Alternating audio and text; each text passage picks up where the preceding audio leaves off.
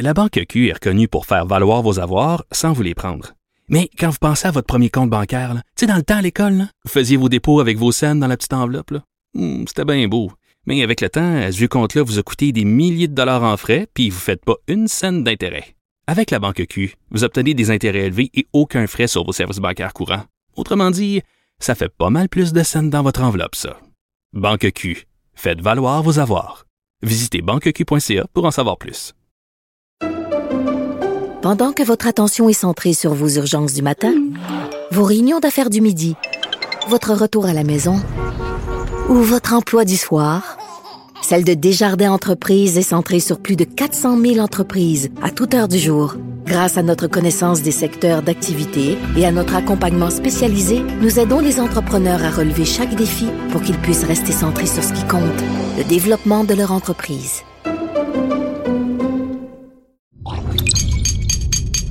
Cube Radio.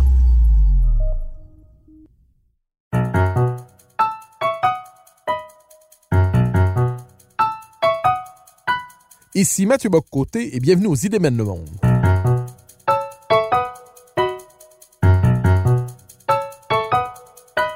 À travers le regard des intellectuels québécois et européens, nous chercherons à comprendre les grands débats qui façonnent notre époque.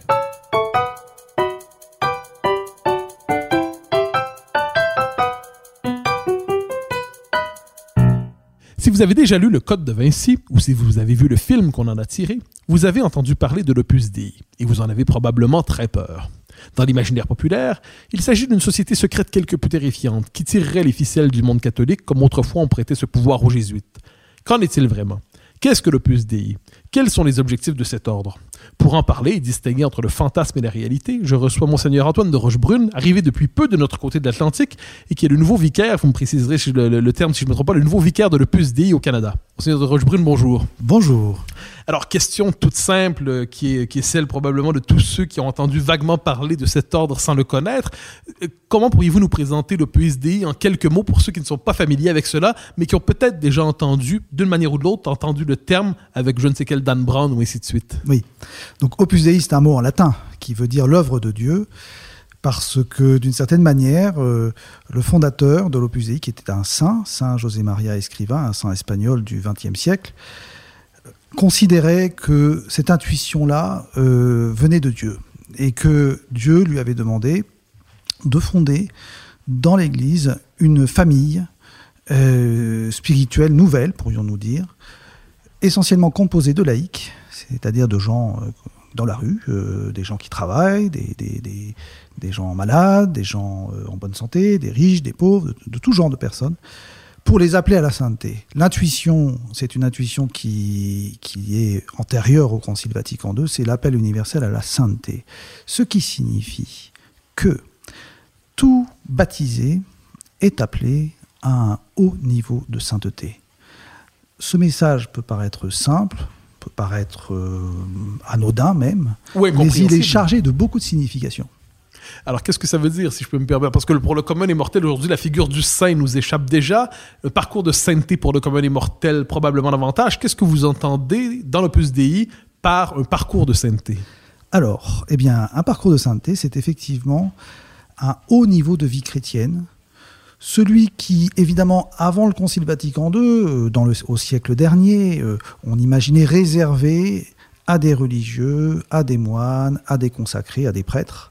Eh bien, ce qu'il a fait, c'est qu'il a eu cette intuition, et qui ensuite a été proclamée par le Concile Vatican II, c'est que non, la vie chrétienne de contemplation au milieu du monde, la vie de prière, la vie de don, hein, même la vocation chrétienne, elle n'est pas réservée aux monastères, aux presbytères, aux églises, mais elle est proposée aux gens qui sont dans la rue, aux gens qui travaillent. Et donc il s'agit, et c'est là le grand défi, d'apporter, j'allais dire, de démocratiser Oui. la sainteté, si vous voulez, de la rendre populaire, de la rendre pour tous. C'est un message qui est un peu révolutionnaire, je dirais, parce que l'image que nous avons de l'Église ou du saint, ben, vous lui mettez tout de suite une soutane au sein. Vous lui mettez, euh, euh, d'ailleurs, dans Da Vinci Code, le, héros de l'Opus Dei est un moine. Il n'a pas pu en faire un laïc, il en a fait un moine. Il n'y a pas de moine dans l'Opus Dei, ce sont tous des laïcs, à l'exception de quelques prêtres. Je suis prêtre, hein, parce qu'il y a besoin de prêtres. Évidemment, dans l'Église, il n'y a pas que des laïcs, il y a aussi des prêtres. Mais c'est surtout une affaire de laïcs. Voilà. Et donc, ça a beaucoup de conséquences parce que le regard que nous avons à la fois sur l'Église, eh bien, ce n'est plus un regard clérical. Donc, on inverse les valeurs. C'est un regard euh, de chrétien courant. Et au lieu de considérer que la foi, c'est une foi pour être vécue le dimanche ou en dehors de la société, eh bien non, la foi, elle est dans la société. Alors, je pose la question, vous avez dit démocratiser le parcours de sainteté. Est-ce qu'on pourrait dire de ce point de vue que c'est une aspiration à la sainteté adaptée au temps, au temps moderne, au temps démocratique, c'est-à-dire dans une société fondamentalement égalitaire, on cherche à faire passer le registre de la sainteté de la psychologie aristocratique à la psychologie démocratique? Alors, en fait... Euh, je force peut-être un peu les mots. Vous, vous forcez un peu les mots, évidemment, mais, mais je dirais d'abord, au départ, le modèle, on pourrait dire, de, de chrétiens au milieu du monde qu'avait euh, ce saint, Saint José Maria, c'était les premiers chrétiens de l'Empire romain, qui vivaient dans un monde totalement païen. Et pour lui, eh bien, le modèle des, personnes euh, de l'Opus c'était euh, non pas de vivre dans un monde païen, mais d'être comme les autres. Et donc, effectivement, nos sociétés modernes sont des sociétés démocratiques. Les chrétiens doivent s'y trouver parfaitement à l'aise parfaitement à l'aise. Mais j'allais dire, euh, euh, si, si, les régimes étaient différents, politiques étaient différents, l'Église catholique, de toute façon, devrait s'adapter aux temps qui sont les siens. Mais dans nos sociétés euh, actuelles, il est évident que bah, l'Église doit, doit pouvoir trouver sa place, qui n'est plus celle qu'elle avait auparavant. Évidemment, de toute façon, Là, on aura peut-être l'occasion de parler de la situation de l'Église aujourd'hui. L'Église est un peu en crise, donc euh, on le voit bien. Mais euh, les chrétiens d'aujourd'hui doivent se sentir absolument à l'aise dans la société où ils se trouvent. La société québécoise, la société canadienne en général, partout où ils sont. Ils ont leurs propres opinions, qu'ils se forment en toute liberté, parce que l'Opus Dei, tout comme l'Église, n'a pas à leur dire pour qui ils doivent voter. Alors, si vous deviez raconter brièvement, quelques, en quelques grandes étapes, l'histoire de l'Opus Dei, euh, à quoi ressemblerait ce parcours De, de, l'intuition première jusqu'à aujourd'hui? Eh bien, euh, c'était 1928, euh, donc la fondation, un prêtre de 26 ans, jeune prêtre, hein, qui, faisant des exercices spirituels, c'est-à-dire une retraite spirituelle à Madrid, a cette intuition-là. À l'époque, il était aumônier d'étudiants et dans des hôpitaux. Hein. Et alors il comprend qu'il doit faire développer son apostolat au milieu des étudiants euh, qui se forment, etc. Mais la guerre civile d'Espagne, en 1936, vient interrompre tout jusqu'en 1939, fin de la guerre civile d'Espagne. Mais à ce moment-là, c'est la guerre mondiale qui éclate en Europe. Et donc, euh, euh, l'Opus Dei reste, je dirais, confiné en Espagne dans ces années-là. Et c'est finalement après la Seconde Guerre mondiale qu'il y a une internationalisation de l'Opus Dei, parce que, je dirais, grâce à Dieu, le message a séduit beaucoup de personnes hein, euh, dans les années 40 en Espagne, et c'est ainsi que progressivement, euh, eh bien, ici ou là, euh, l'Opus Dei a commencé dans différents pays, elle s'est devenue internationale, on peut dire, et jusqu'à, jusqu'au Canada, il y a une soixantaine d'années. Et quelle forme prend exactement le plus DI Alors il y a tout un vocabulaire, toute, une, structure euh, pour, le, pour le commun immortel qui est peu familier avec cela. À quoi, pour, comment pourriez-vous en faire une forme de, présentation brève? Donc l'Opus Dei, euh, comme je vous disais, c'est une famille de l'Église. Et c'est une, on appelle ça une prélature, une prélature personnelle non pas parce qu'elle appartient ou pas à titre privé, hein, mais personnelle parce que c'est une, ce sont des personnes. C'est pas une prélature territoriale. Donc les personnes appartiennent à cette famille de l'Église, à cette prélature, qui est euh, dirigée par un prélat qui est à Rome, qui s'appelle Monseigneur Ocaris, qui est celui qui m'a nommé ici pour le Canada et euh, qui euh, donc a ses représentants dans les différents pays. Et c'est une organisation, j'allais dire, un peu semblable à celle des diocèses. Hein. De fait, l'Opus Dei dépend comme les diocèses de la congrégation pour les évêques. Donc il y a un clergé et un peuple, une structure hiérarchique simple finalement, hein, comme les diocèses, les paroisses, et les prêtres. Et, l'Opus Dei fonctionne donc avec des centres pastoraux qui sont des lieux de formation. Parce que, évidemment, annoncer à toute personne, vous pouvez être sainte, euh, vous pouvez vivre votre vie chrétienne avec euh, intensité au milieu du monde, les gens immédiatement vous disent, bon, bah alors comment je fais? Et donc la mise en pratique se fait dans les formations, dans les accompagnements qui sont donnés dans les centres pastoraux. Il y en a un peu partout au Canada. Alors, vous dites formation. Alors, c'est une, c'est une question de, de nom familier, mais j'ai eu souvent l'impression qu'il y avait une dimension très intellectuelle, pour le dire ainsi, dans l'Opus Dei. Alors, si je fais l'espèce de contraste entre d'un côté, chez les protestants, quelquefois, une foi très émotive, très, euh, très émotionnelle, pour reprendre le terme qui n'est peut-être pas le bon, et de l'autre côté, dans le catholicisme, il y a une prétention au rationalisme. Est-ce qu'on peut dire que Dei, de ce point de vue, on pourrait dire que c'est une, tradition intellectuelle, une, une tradition spirituelle, mais aussi un rapport intellectuel à la fois dans l'Église. C'est assez vrai, même si euh, euh, il est évident que la vie chrétienne doit se développer sous, sous, trois formes, euh, dire les, trois euh, capacités de l'âme, le cœur, la raison et la volonté. C'est-à-dire que l'intellect ne suffit pas pour avancer dans la vie. Il faut avoir du cœur. hein, et, de même dans sa relation avec Dieu, si on met pas du cœur, ça ne va pas. Et il faut de la bonne volonté aussi. Mais il est vrai que euh, l'intelligence, la formation de l'intelligence, la formation de la doctrine est fondamentale. Euh, Saint José Maria disait euh, piété d'enfant, doctrine de théologien. Hein, et qui signifie bien, je dirais justement, cet aspect à la fois du cœur, qui- qui doit être présent, mais euh, allié à une doctrine, une bonne doctrine, bonne connaissance de la foi, parce que je crois hein, que si on désire évidemment euh, avancer dans la foi, et, eh bien la foi demande la raison.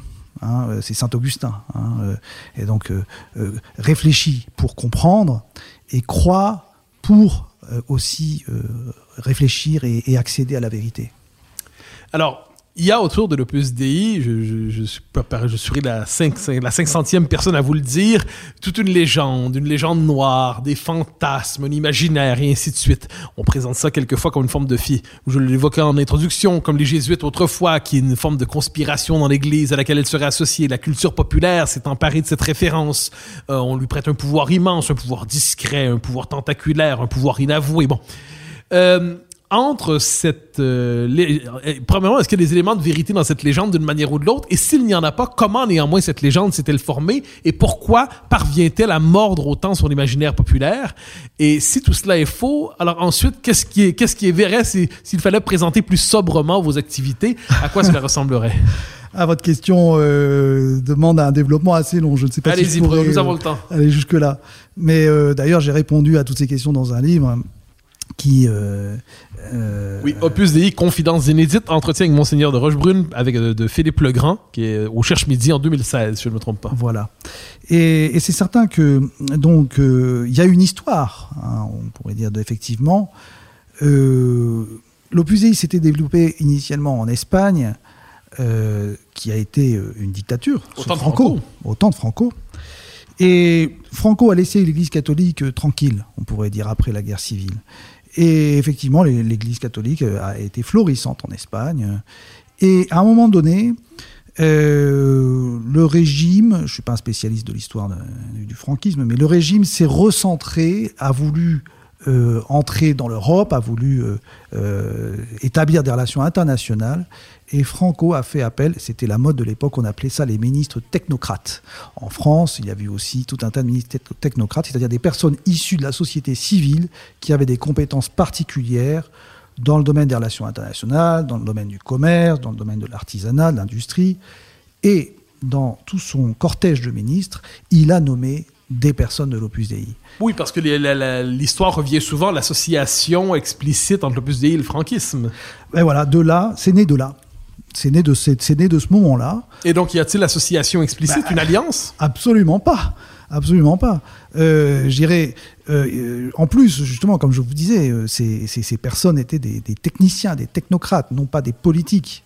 hein. et euh, et, et- et l'Opus Dei vit dans les, dans, les, dans les pays là où elle est, quel que soit le régime pourvu qu'il y ait une liberté de culte, ce qui était le cas euh, en Espagne. Et quel que soit le régime, les personnes ont une liberté euh, d'adhésion à n'importe quel parti politique. Après, on peut ne pas être d'accord. Hein. Euh, moi, je n'ai rien à voir avec ce, avec ce franquisme. De toute façon, je suis français, donc c'est une époque révolue de l'histoire. Ce qui est certain, c'est qu'à partir de ce moment-là, il y a eu, notamment en France, parce que la France est le pays voisin de l'Espagne, quelques remous Hein, qui concernait, ben, lorsque, parce que l'Opus a commencé en même temps en France à cette époque-là. Et alors, immédiatement, cette association d'idées, tiens, des gens de l'Opus en Espagne qui, sont, euh, qui font de la politique, hein, euh, eh bien, ça, ça, a fait un espèce de court-circuit, si vous voulez, et qui a généré ensuite euh, cette espèce de, de, légende noire. Mais je dirais que plus, plus complexe encore, nos sociétés qui cherchent à identifier euh, les gens, à, les classifier face à des nouveaux venus, comme, comme l'est l'Opus Dei sur, sur cette scène, hein, on va dire, de l'Église et de la société, les gens, enfin, on a, du mal à, la classifier, si bien que euh, on a cherché à, à mettre dans l'Opus Dei un modèle clérical, c'est-à-dire à dire, eh bien oui, ces laïcs sont pilotés par euh, une espèce de procédure du complot.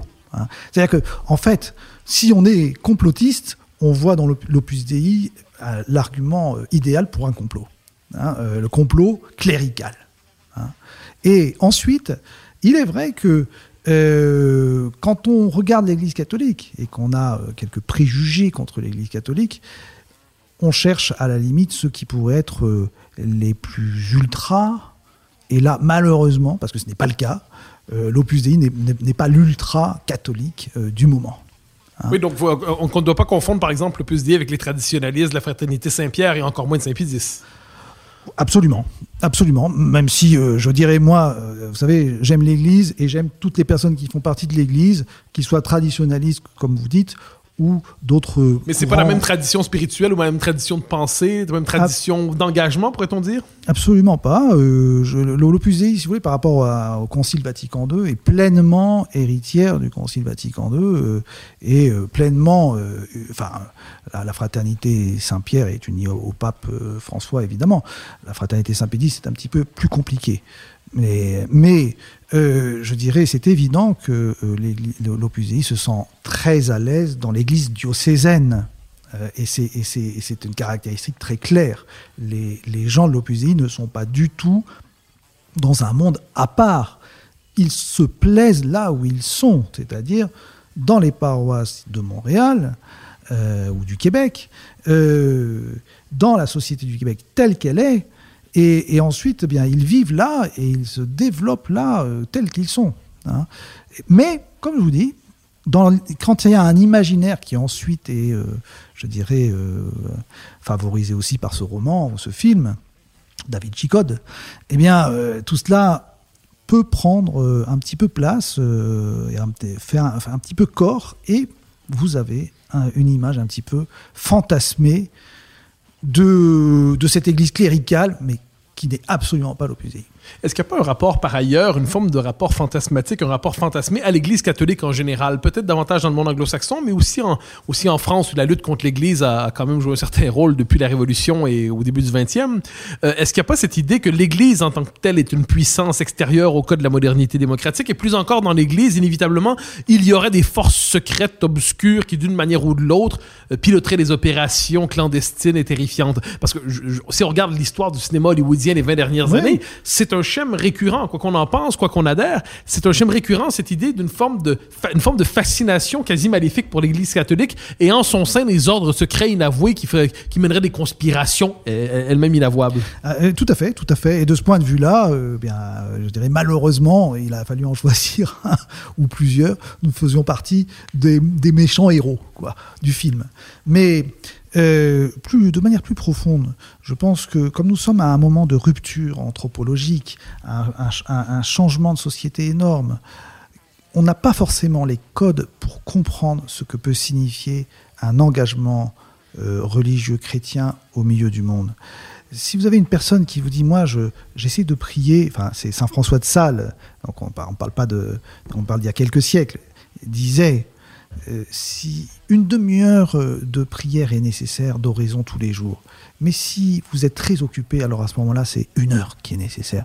Quand vous dites à quelqu'un, je fais une heure de prière par jour, euh, il vous regarde les yeux grands ouverts en vous disant quoi mais tu n'es pas au monastère tu es comment tu fais avec, ton travail toutes tes occupations?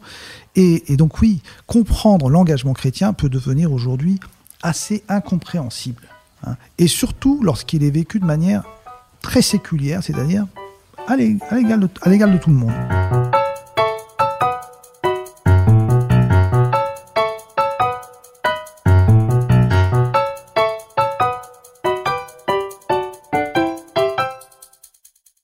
La Banque Q est reconnue pour faire valoir vos avoirs sans vous les prendre.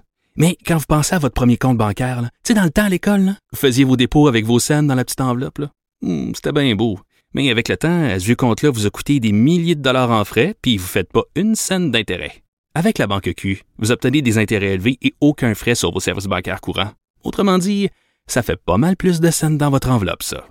Banque Q, faites valoir vos avoirs. Visitez banqueq.ca pour en savoir plus. Pendant que votre attention est centrée sur cette voix qui vous parle ici, ou encore là, tout près ici, très loin là-bas, Celle de Desjardins Entreprises est centrée sur plus de 400 000 entreprises partout autour de vous. Depuis plus de 120 ans, nos équipes dédiées accompagnent les entrepreneurs d'ici à chaque étape pour qu'ils puissent rester centrés sur ce qui compte, la croissance de leur entreprise.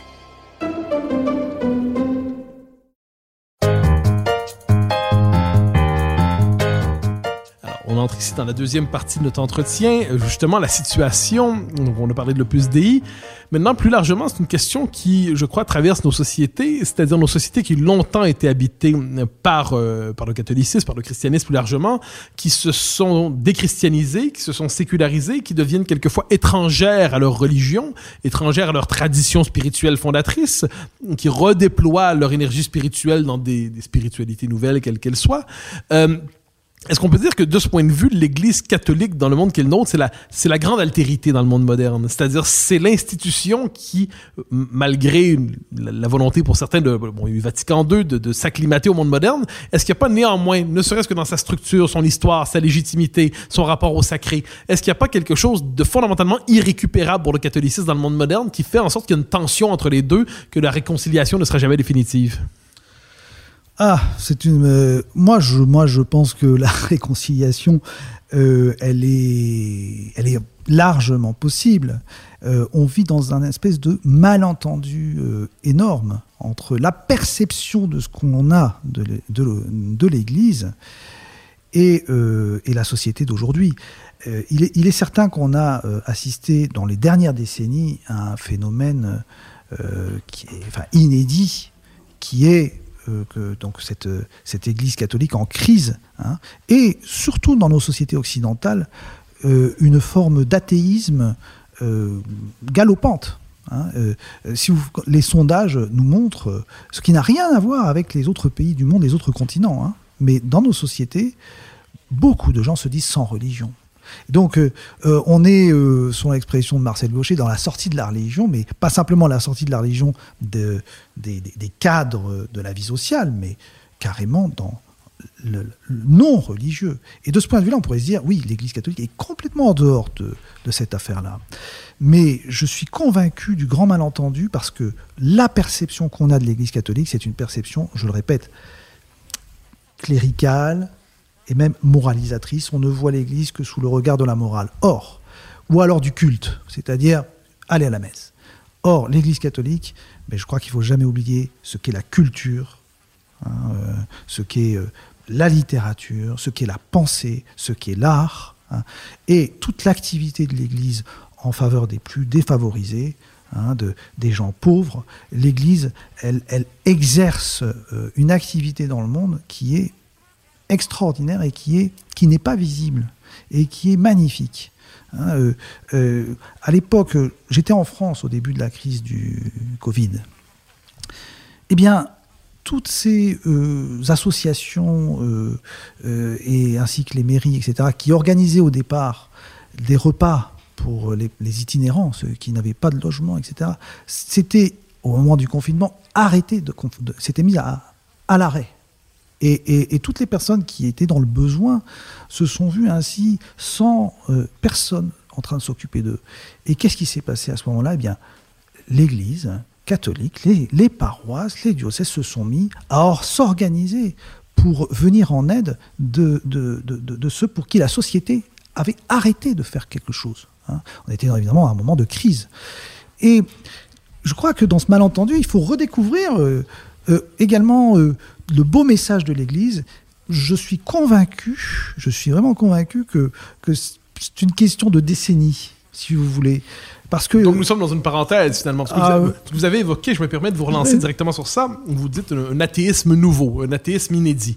Mais bon, vous êtes homme de foi, vous êtes prêtre, euh, donc il doit y avoir quelque chose pour vous d'étonnant dans cet athéisme. Comment l'expliquez-vous en tant que tel, cet effondrement de la foi dans le monde occidental depuis, disons, euh, une cinquantaine d'années environ, peut-être 50, 60 ans. Comment expliquez-vous cet effondrement de la foi? Ça, À tout le moins, c'est une, à l'échelle de l'histoire, il y a quelque chose d'assez unique là-dedans. Euh, comment l'expliquez Avez-vous une hypothèse particulière, privilégiée, probablement plusieurs, mais si vous deviez tenir une hypothèse plus fortement que les autres? Oui, oui. Enfin, il y a eu des, des, moments de crise incroyables dans les, dans, des moments de crise incroyables dans l'histoire. Hein. Enfin, je vois que le, dès le début de la Révolution française, en 1989 et 90, on a voulu en France euh, vider tous les couvents. Hein. C'est-à-dire que toutes les personnes qui étaient dans la vie religieuse ont été expulsées ou ont été libérées de leurs vœux d'un seul coup. Hein. En quelques mois, c'est arrivé en France, de manière un peu violente. Mais là, ce qui s'est passé, ce n'est pas un phénomène violent. C'est-à-dire que je crois que le, cardinal Ratzinger l'exprimait ainsi avant d'être Benoît XVI. Il parlait d'un christianisme sociologique et d'un christianisme de conviction. C'est-à-dire qu'on avait un christianisme comme une espèce de coquille. Je ne veux pas dire une coquille vide, mais presque, si vous voulez. C'est-à-dire une forme de religiosité populaire qui n'était pas nécessairement étayée par une spiritualité, par une intériorité, par une, par une formation, par une, bonne formation, une bonne catéchèse. Et donc, lorsque le modèle euh, de vie ancien s'en est allé, parce que je dirais, euh, il y a plein de phénomènes de, la, de, la, modernité que nous connaissons, hein, y compris des inventions technologiques, dès l'arrivée de la télévision, euh, dès ces, années de prospérité, à l'occasion desquelles on a pu gagner beaucoup d'aisance matérielle, etc les gens se sont trouvés, euh, je dirais, euh, en quelque sorte libérés de ces formes de religiosité qu'ils ont estimées anciennes et d'un monde révolu. Donc la foi était encastrée dans un modèle de société et n'a pas survécu à ce modèle de société. On va dire une forme de foi populaire, oui. Hein. Euh, malheureusement, parce qu'il faut quand même se dire, et alors, et nos évêques, et nos prêtres, qu'ont-ils fait? Eh bien, euh, et là, ça serait trop facile de dire euh, c'est la faute à quelqu'un, parce que je crois que les, choses sont comme elles sont, et eh bien, euh, ils n'ont pas pu non plus arrêter beaucoup ce mouvement global de, désaffection de la religion. Donc effectivement, on a assisté comme ça à, un éloignement des, baptisés, hein, des lieux de foi, parfois par des incompréhensions qui ont été relayées par les médias, c'est-à-dire qu'on a vu simplement l'Église comme étant euh, la foi chrétienne comme étant uniquement une morale sexuelle. Et donc, dès que quelqu'un a un problème avec l'Église, il parle tout de suite du sexe.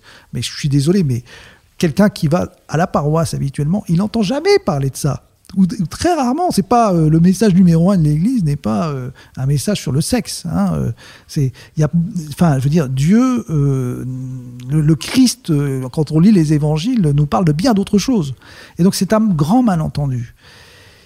Et bon, donc le cardinal Ratzinger parlait de, de, ce christianisme sociologique et du christianisme de conviction. Et le christianisme de conviction qui n'a, qui n'a jamais, n'a jamais cessé d'exister.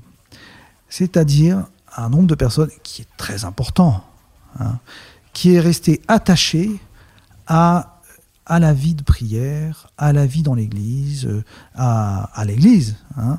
Et je pense que ce christianisme de conviction est appelé dans un monde qui manque de conviction et de sens. Hein, à offrir une, une, lumière. Parce que si vous voulez, le grand problème aujourd'hui de, de, de, cet athéisme, c'est que euh, ben, vous manquez de points de repère.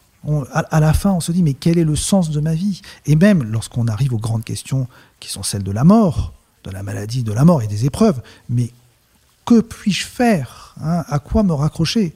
Et c'est pas que l'Église vient là comme une espèce de, gris-gris pour euh, euh, un petit peu euh, pour m'aider à, surmonter un petit peu ma vie, mais, l'Église vient donner du sens. Elle vient donner une explication sur le bonheur, c'est-à-dire que c'est en fait les anciens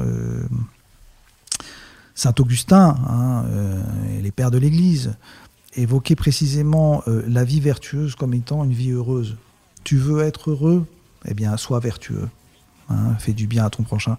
Et nous avons, et ça c'est dans le cœur de l'homme, le cœur de l'homme euh, a besoin de la vertu, c'est-à-dire d'une vie bonne. Et je parle parle pas de morale sexuelle. Je parle d'honnêteté. Je parle de, service à son prochain. Euh, Nous avons besoin de cela. Et donc l'Église est prête à proposer tout cela. Et je suis convaincu que ces malentendus peuvent disparaître si nous trouvons les mots pour nous adresser aux gens de notre époque qui ont perdu, à mon sens, avec cet éloignement de la religion, euh, la possibilité de trouver euh, ben, une paix intérieure, un équilibre qui vient bien voilà de ces de ces points d'appui euh, que sont euh, les vérités de foi. Alors, vous évoquez justement les, appelons ça les conséquences sociales de, euh, de la déchristianisation ou de l'athéisme. Les, après, les, les, conséquences, les conséquences politiques de la paix, les conséquences sociales de l'athéisme, disons ça ainsi. Qu'est-ce que, lesquelles identifiez-vous? Donc, vous parlez d'un monde déritualisé, d'un monde avec des, des personnalités plus désorientées, sans les repères qui permettent de structurer l'existence. Quels sont les effets sociaux, vous, les effets anthropologiques, les effets culturels de cette déchristianisation, de votre point de vue? Hmm. Bah, vous savez, c'est le grand, le grand problème, euh, j'allais dire d'abord de la liberté. On a une conception de la liberté euh, qui est euh, très, très, très biaisée, je pense, hein, qui empêche l'engagement, hein, et même parfois l'engagement matrimonial. hein. On voit la chute du mariage, elle, est due à quoi? C'est-à-dire que se- s'engager à quelque chose, c'est se priver de la liberté de ne pas, de ne pas s'engager. Et en fait, la liberté, ça n'est pas une liberté d'indifférence, si vous voulez, où vous n'êtes lié à rien. Cette liberté-là, elle ne mène justement à rien. La liberté, une bonne compréhension de la liberté, c'est la liberté en vue du bien. hein, C'est-à-dire mon aptitude à discerner ce qui est bon. Donc, la liberté est en crise. Et la vérité aussi est en crise. C'est-à-dire qu'aujourd'hui, oser dire, euh, il me semble que, enfin, dire, j'ai quelque chose euh, où des vérités existent, hein, euh, des vérités sur le genre, des vérités sur l'histoire, euh, des vérités sur la couleur de la peau, etc. Expliquer des choses qui sont, qui sont dans, le, dans le vrai peut parfois choquer hein, dans un monde qu'on appelle, enfin, c'est ce que Benoît XVI appelait la dictature du relativisme. hein. Donc, euh, je, ne veux pas dire par là que la vérité doit faire, peur, mais nous devons réussir à dialoguer. À dialoguer. Vous savez, c'est le, problème de la fameuse logique d'Aristote, c'est-à-dire euh, est-il possible de, construire un syllogisme à partir de, de deux prémices? Vous savez, Socrate est mortel, hein, euh, l'homme est mortel, Socrate est un homme, donc Socrate est mortel. Est-ce que nous sommes capables de construire un raisonnement alors, si on n'a pas des prémices qui sont fixes, hein, euh, Socrate est un homme, euh, l'homme est mortel, eh bien, euh, on ne peut pas arriver à raisonner correctement. Et je crois que dans le monde d'aujourd'hui, on a besoin de retrouver cela. Et donc, d'un point de vue, il y a donc cette crise, à mon avis, qui, vient, qui est anthropologique, c'est une crise de la vérité, une crise de la liberté, qui vient évidemment choquer contre le christianisme, parce que la vérité vous rendra libre, dit le Christ, et le Christ dit aussi, je suis la vérité. Donc, si vous voulez, euh, le discours est choquant. Alors, je vous, reprends sur cette formule. Euh, le discours est choquant, la vérité vous rendra libre, mais le propre des temps modernes, me semble-t-il, ce n'est pas nécessairement de congédier la vérité, mais de transférer la quête de la vérité vers la science. Et on considère que la théologie, la foi, relève à la rigueur de la sensibilité individuelle, peut-être de la littérature, pourquoi pas, de la spéculation théologique, mais la, la quête de la vérité a été confisqué, diraient certains, a été euh, déplacé, ça a été recanalisé vers la science. Ou le que- consensus démocratique, ne l'oublions pas. C'est-à-dire que le consensus démocratique crée une nouvelle vérité en faisant une loi, c'est le positivisme juridique. C'est-à-dire Mm. que on n'est pas simplement en train d'étayer une, une vérité euh, sur, euh, sur la science. Mais, mais je dirais qu'avec cette différence que peut-être le consensus démocratique fonde une légitimité politique, alors que la science prétend dire le vrai une fois pour toutes. Prétend dire, Oui. et, et devant la religion, rien n'est plus étranger à l'esprit du moderne que de considérer qu'il puisse y avoir une voie d'accès à la vérité par Vous la avez- religion. Est-ce que c'est pas la question, euh, je dirais, le, le problème philosophique fondamental pour, euh, pour un homme comme vous, pour un chrétien euh, qui par ailleurs euh, pose la question de la foi dans, dans le langage de la raison aussi, pas seulement, parce que c'est la Absolument. Révélation. Est-que le problème n'est pas que la modernité n'autorise plus, ne permet plus ou ne considère plus sérieusement le fait que la voie d'accès à la vérité passe par un autre chemin possiblement que la seule spéculation scientifique quantitative, matérialiste? Oui, enfin, je, suis- absolument d'accord avec vous.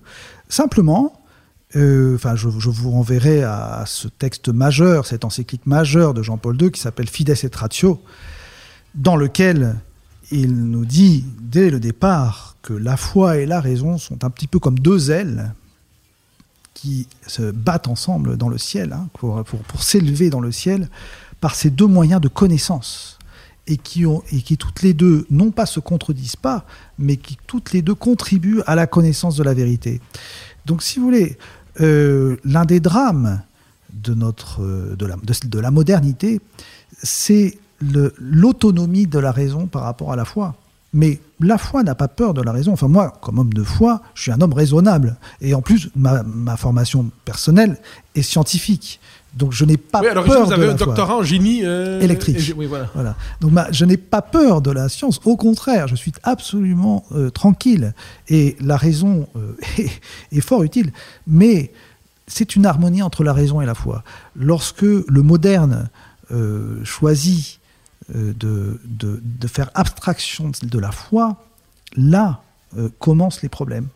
Parce que commence le problème du, statut de la vérité. Effectivement, il y a un statut épistémologique de la vérité, il y a un statut euh, même donc euh, philosophique, hein, euh, métaphysique de la vérité. La foi est là comme un éclairage fondamental de la vérité. Euh, je dirais sur le, sur, la- sur, le commencement du monde, hein, sur la création du monde, sur, euh, euh, sur l'âme humaine, sur, sur, sur l'homme. La foi nous, nous, apporte précisément ces points de, de, de repère qui ne sont pas opposés à la raison, mais qui conduisent au progrès de l'humanité. En fait, il est très admirable de voir que ben, ben, des, gens comme Blaise Pascal, hein, pour prendre un, homme, euh, un moderne, Blaise Pascal était un homme de foi et un homme de science. Et c'est admirable. Mais est-ce que le drame de ce point de vue, et ça, ça nous ramène vraiment une forme de au relativisme de la modernité, que la foi, il peut y avoir homme de foi, mais le fait est qu'il y a plusieurs foi.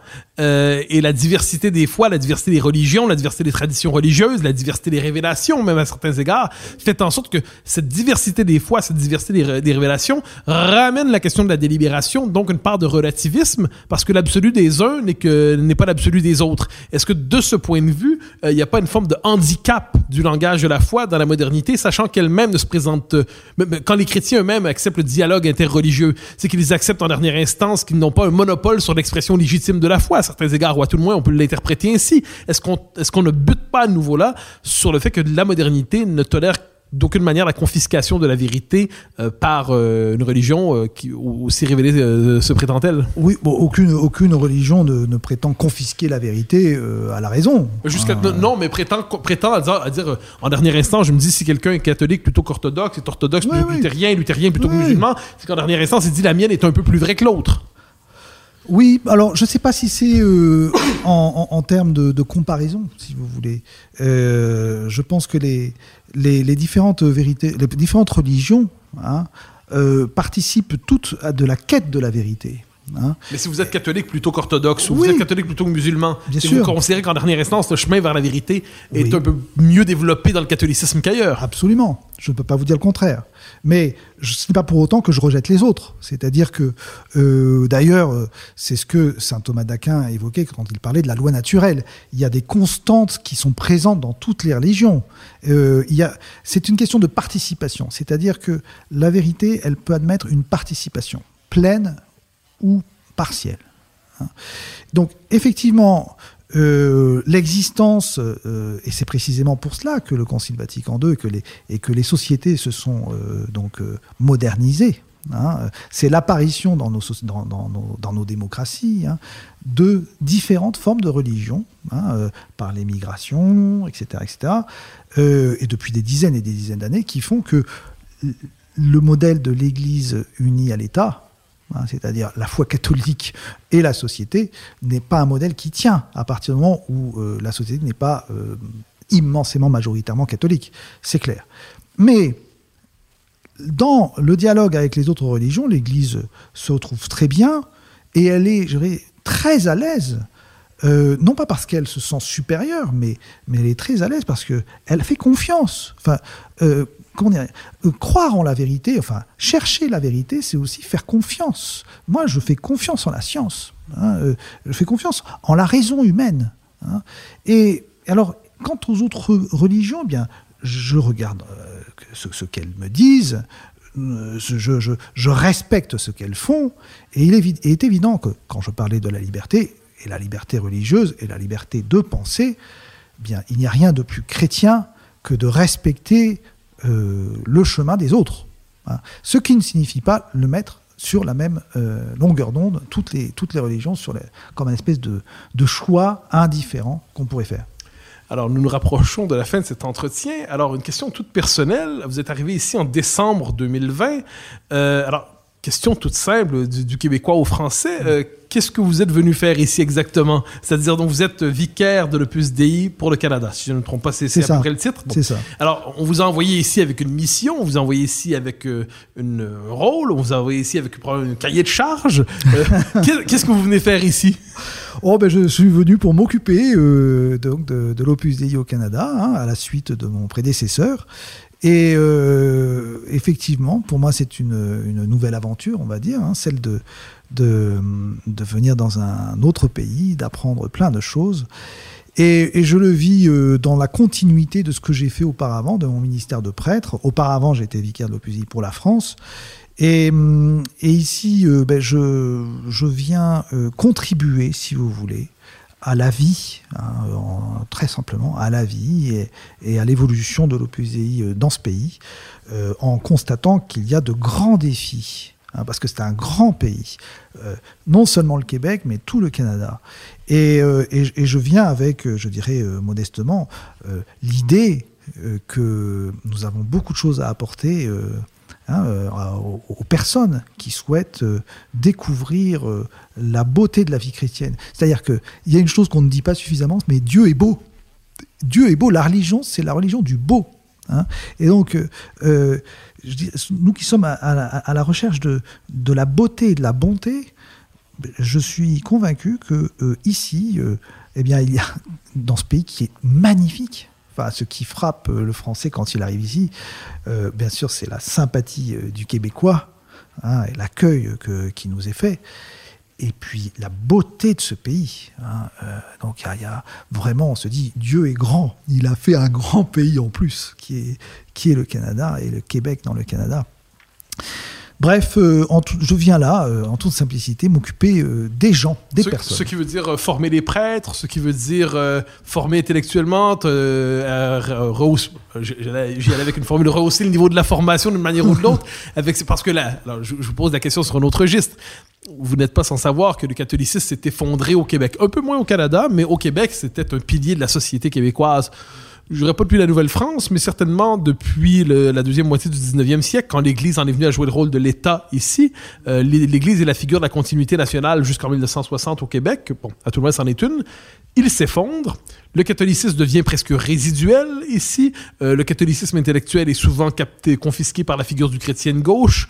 Euh, le catholicisme aujourd'hui survit donc un peu euh, quelquefois dans les, les les- la périphérie de la société, mais n'a plus du tout la place qu'il avait hier, mais a laissé une trace immense dans les églises, les noms de rues, euh, tout ici à la trace Ah du oui. catholicisme. Euh, mon, mon père disait qu'on avait dépeuplé le paradis pour nommer toutes les, toutes les rues du Québec.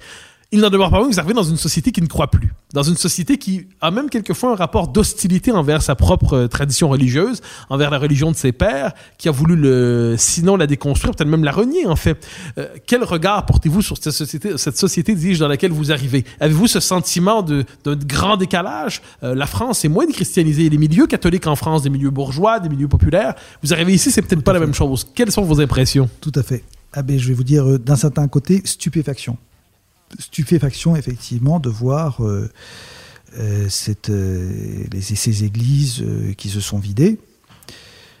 Ensuite, je dois dire, je, je- irrationalité parfois d'un anticléricalisme qui, qui me semble primaire hein, et, et peu rationnel. C'est-à-dire que j'admets la, j'admets la discussion, j'admets qu'on n'aime pas l'Église catholique. Enfin, ça me pose pas de problème de ne pas être aimé. Hein, qui prétend être aimé par tout le monde? Enfin, celui qui prétend être aimé par tout le monde a un problème euh, narcissique énorme. Donc, euh, mais générer euh, quelques réactions, comme j'ai pu le voir dans la rue parfois, hein, euh, je suis habillé en prêtre, hein, donc euh, euh, quelques réactions épidermiques, irrationnelles, me stupéfait. Parce que je vois qu'en France, au contraire, même si les gens sont très loin de l'Église, euh, lorsqu'ils voient des prêtres, et Dieu sait si nous avons eu des prêtres, euh, ben, euh, y compris euh, euh, martyrisés, euh, euh, donc euh, euh, dans, les attentats, il y a une, donc une bienveillance vis-à-vis de l'Église, le Père Hamel. Euh, il y a une bienveillance vis-à-vis de l'Église qui, n'a rien à voir avec celle d'ici, mais en même temps, en voyant la jeunesse, en voyant, en rencontrant des personnes, je me dis qu'il y a aussi un- une, grande réceptivité par rapport à ce qui est euh, bon. hein. et donc, euh, euh, je vois beaucoup, beaucoup de bonté chez les gens. Et je, ne peux jamais oublier que l'Église se construit sur l'humain. Dieu construit sur les hommes. Et lorsqu'il y a un bon niveau humain, hein, eh bien, Dieu fait des choses merveilleuses avec ça. Et donc, certes, le Québécois s'est détaché de, de, la source, hein, la source de la grâce qui pouvait faire de lui un homme plein hein, de, de, capacités, mais l'Église est tout près. Et donc, dès qu'il le voudra, il pourra retrouver euh, quelque chose de très grand en lui. Voilà. J'en suis convaincu. Une dernière question. Vous avez parlé d'une disponibilité euh, de l'être humain, une disponibilité de la jeunesse même. Vous sentez chez les jeunes Québécois que vous avez croisés d'une manière ou de l'autre une disponibilité pour le catholicisme? Ah oui, Euh, même chez les Français aussi. C'est-à-dire que ce que je constate avec la jeunesse, enfin, on va dire, la jeunesse, on peut pas la mettre toute dans un même panier. Mais moi, je viens d'une génération euh, où, la force, de l'idéologie est très, est très, très grande. hein. Et on a quand même une présence idéologique très grande à travers les médias, entre autres, hein, pas seulement l'université, tout cela. hein. donc. Mais le poids de l'idéologie chez les jeunes, euh, aujourd'hui, a l'air d'être moins présent hein, et, fait un peu moins son œuvre. Je ne veux pas dire chez tout le monde, mais on voit que les préjugés sont, marchent moins bien chez eux. Et donc il y a, lorsqu'il y a la découverte euh, de la foi, si vous voulez, je vais prendre un exemple de la Bible. Dans le livre d'Esdras, c'est le retour euh, de l'exil. 70 ans de l'exil à Babylone, mais le peuple juif avait oublié de lire la Bible et le Pentateuque. Et alors à ce moment-là, Esdras euh, arrive et il y a la lecture du Pentateuque devant le peuple. Et le peuple se met à tomber en larmes parce qu'il découvre ce texte qu'il avait totalement méprisé et oublié. Et donc je suis convaincu que ce qui est, ce qui est, les rues sont, sont là pour nous rappeler qu'il y a des réalités qui existent, que peut-être nous sommes en train d'oublier, mais elles demanderont naturellement à refaire surface, non pas pour s'imposer, mais pour se proposer, parce que c'est là aussi le grand malentendu. L'Église n'impose rien, elle propose. Alors, je vais une vraie dernière question, parce que je vous ai entendu dans un entretien, euh, je ne sais pas où exactement, mais j'aimerais vous poser la même question, parce que la réponse est frappante pour le, pour le moderne. Alors, lorsque quelqu'un se présente à vous en disant « Je ne crois pas en Dieu, mais j'aimerais y croire. Je cherche la foi, mais ne la trouve pas. » Que puis-je faire, mon père? Et euh, qu'est-ce que vous répondez? Je crois que j'ai comprendre que des gens se sont présentés à vous avec de telles questions au Oh, fil bah. du temps. Que leur répondez-vous? Il y en a quand même quelques-uns aujourd'hui. Ah oui, il y en a, il y en a- il y en a pas mal. Ben écoutez, euh, je, je n'ai pas une réponse automatique pour tout le monde, comme ça, j'ai pas des recettes de cuisine, mais, mais, mais souvent, euh, ce que j'essaie de faire, c'est de, c'est de conduire les gens à la prière, c'est-à-dire à, à se placer devant Dieu. Et, et il m'est arrivé plus d'une fois d'aller dans des églises avec des personnes dont la foi était vacillante, ou plutôt même absente, et pour leur montrer ce que c'est que prier, tout simplement. Alors c'est peut-être dans, dans l'expérience euh, vitale qu'on peut découvrir euh, euh, des réponses à ces interrogations. Je, dois dire que la conversion de Saint Augustin s'est faite en lisant un livre, la Bible, hein, euh, une page par hasard, comme cela. Euh, c'est certain que, que Dieu parle à travers des signes qui ne sont pas nécessairement, euh, je dirais, des raisonnements philosophiques abstraits, mais parfois c'est la vie elle-même et la vie spirituelle. Alors, Monseigneur de Rochebrune, c'était un immense plaisir de vous avoir aux idées le monde. Je rappelle le titre de votre livre, Entretien avec Monseigneur de Rochebrune, avec Entretien avec Philippe Legrand, Opus Dei, Confidences inédites, au Cherche Midi 2016. Et ben, bonne chance pour votre séjour parmi nous. Je vous remercie.